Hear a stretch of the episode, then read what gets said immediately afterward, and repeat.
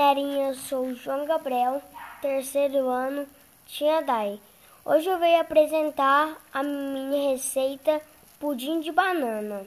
Uma lata de leite condensado, uma lata da mesma medida de leite, dois ovos, duas bananas prata, uma colher de amido de milho e uma pitada de canela em pó.